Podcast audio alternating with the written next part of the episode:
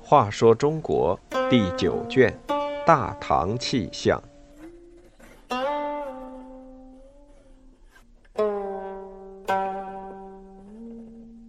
七十九，谪仙诗人。诗人李白为后人留下的大量不朽诗篇，充满浪漫主义的精神，而他的人生经历是以悲剧结尾的。李白斗酒诗百篇。长安市上酒家眠，天子呼来不上船，自称臣是酒中仙。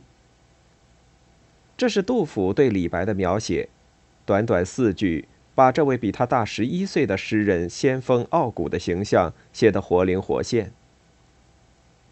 李白最大的特色就在于他的这种不落俗套、飘飘欲仙的气质。当李白首次入京。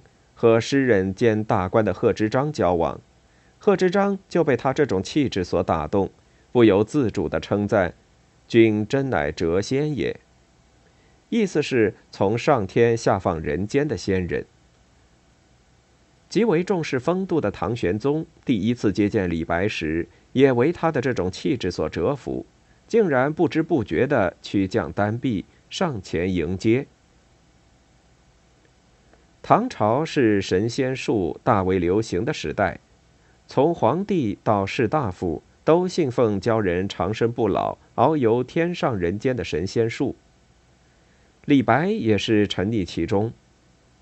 他在家乡时就曾接触过一些求仙的修炼术，后来便游天下名山大川，和道士山人过往甚密。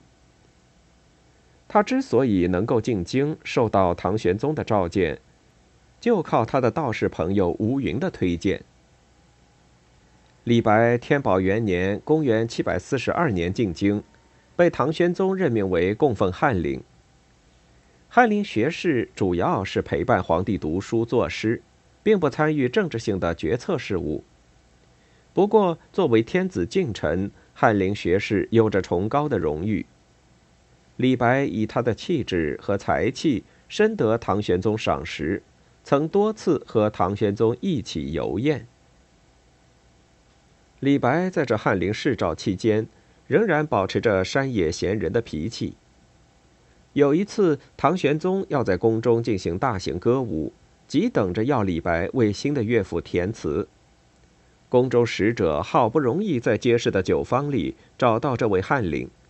可这位翰林此时已经喝得醉醺醺的。李白被使者架到宫中，还是沉醉不醒。太监们只得用冷水浇他的脸，才让他睁开了眼。唐玄宗请李白入阁填词，按照当时的礼节，入阁要穿布鞋。李白半醉半醒，顺口就对一旁的太监高力士喝道：“去靴。”高力士被他的气势镇住，不由自主跪倒在地，为他脱去了靴子。李白就在半醉中挥毫填词，文不加点，立刻草就歌词十数章。唐玄宗大悦。后来小说里李太白醉草下蛮书的佳话，就是从这件事演变而来的。不过，求仙、纵酒、赋诗。都不是李白的真正理想。和所有古代的士大夫一样，实现治国平天下的政治抱负才是李白的真正理想。唐玄宗确实也曾想让李白做官，让这位诗人施展政治才能。可是高力士讨厌李白放荡不羁的作风，尤其是李白要他脱靴子这件事，简直是对这位官至三品的大太监的奇耻大辱。他对最能影响唐玄宗的杨贵妃竟谗言说：“李白在一首《清平词调》中，把杨贵妃比作导致汉朝灭亡的赵飞燕，是见之甚也。”杨贵妃就接连三次阻挠受李白官职。